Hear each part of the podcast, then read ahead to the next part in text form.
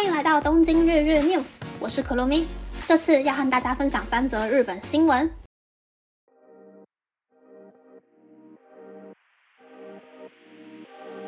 第一则新闻是，各大电力公司陆续推出要调涨家庭用电的申请，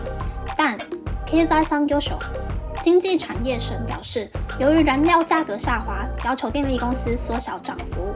针对大多数人家庭所使用的 KSI 六 King 基本方案。北海道、东北、东京、北陆、中国、四国、冲绳等七间电力公司都表示想要涨价，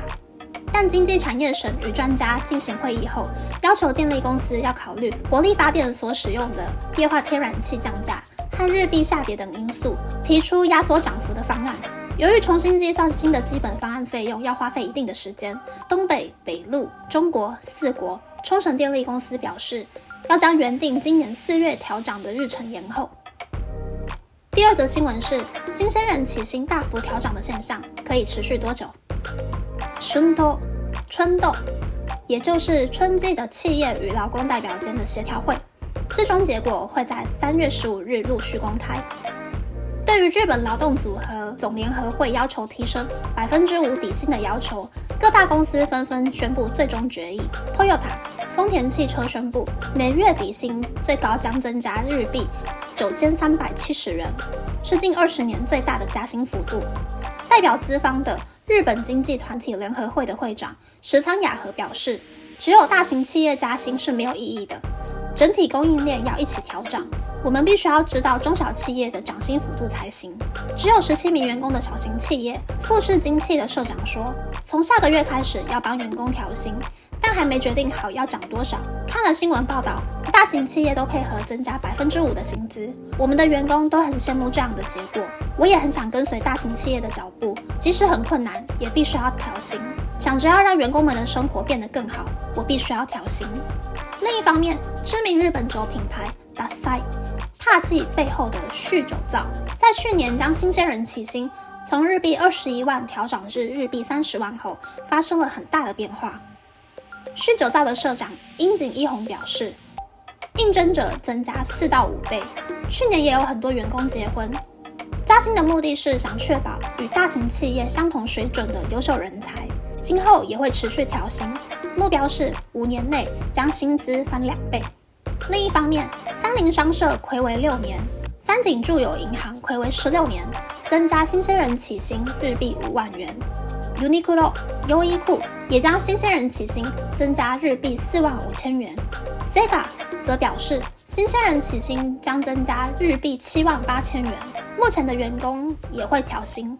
大多数公司调涨新鲜人起薪的理由是想在物价攀升的时刻确保优秀人才入社。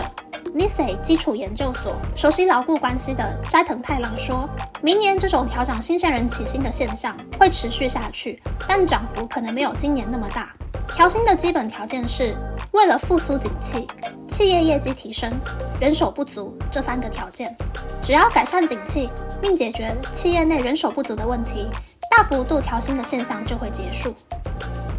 三则新闻则是在女汤与女性更衣室让人反感的 NG 行为。疫情趋缓后，越来越多人跑去泡温泉。喜欢去澡堂的女性们说出曾经在女汤或女更衣室遇到过令人讨厌的六种 NG 行为：一、吹头发后头发掉满地不清理；二、拿一堆东西进入狭小的蒸汽房里占空间；三、在更衣室里用手机。四、占用高级吹风机；五、没有先洗澡就进浴池里泡汤；六、没有卸妆就进入浴池里。回想看看，你有没有在无意识的情况下做过这些 NG 行为呢？以上是这次和大家分享的三则新闻。第一则新闻是电费涨不停的事。我每个月都会拨固定的金额到邮局的账户里扣水电瓦斯手机费，但今年开始常常收到账户余额不足、扣款失败的通知信，所以前几天去刷了邮局的存款簿，我整个人都被吓到了。原来呢，水费大概涨了几十块，瓦斯费大概多了百分之五十左右，但电费是直接翻两倍。以前大概一个月最多是六千块日币，现在变成一万四千多日币，真的是超级无敌可怕的。第二则新闻是四月入社的小新人们底薪调涨的话题。这一波涨最大的大概是银行业，而且很多大公司除了招募一般社员，也就是新入社员研收结束后可以分发到公司里任何一个部门的一般职之外，也有很多公司另外设计了 system course，也就是为了确保公司里有懂 IT 的人才所做的另外一个新的征才项目。毕竟现在每间公司里，社内社外都有很多很多不同的系统要去维持它的运用，而且系统大概用了五六年就必须要升级，所以每一间公司现在都很缺这种 IT 人才。第三则新闻是女汤里的 NG 行为，我是觉得不管男汤女汤都要注意这种礼仪啦，毕竟日本的浴池温泉的水是大家共用的。要大家一起维持环境的整洁，所以如果头发飘下去啊，或者是身体没有洗就下去，又或者是没有卸妆，然后汗水混着残妆滴到了水里面，感觉都是有点不太卫生。不过我觉得最糟糕的是划手机这点吧，这个我真的不能忍受诶，因为完全不知道在用手机的人是在偷拍，还是在录音，还是在干什么。所以拜托大家去泡汤的时候。千万千万不要在每个人都脱光光的地方用手机。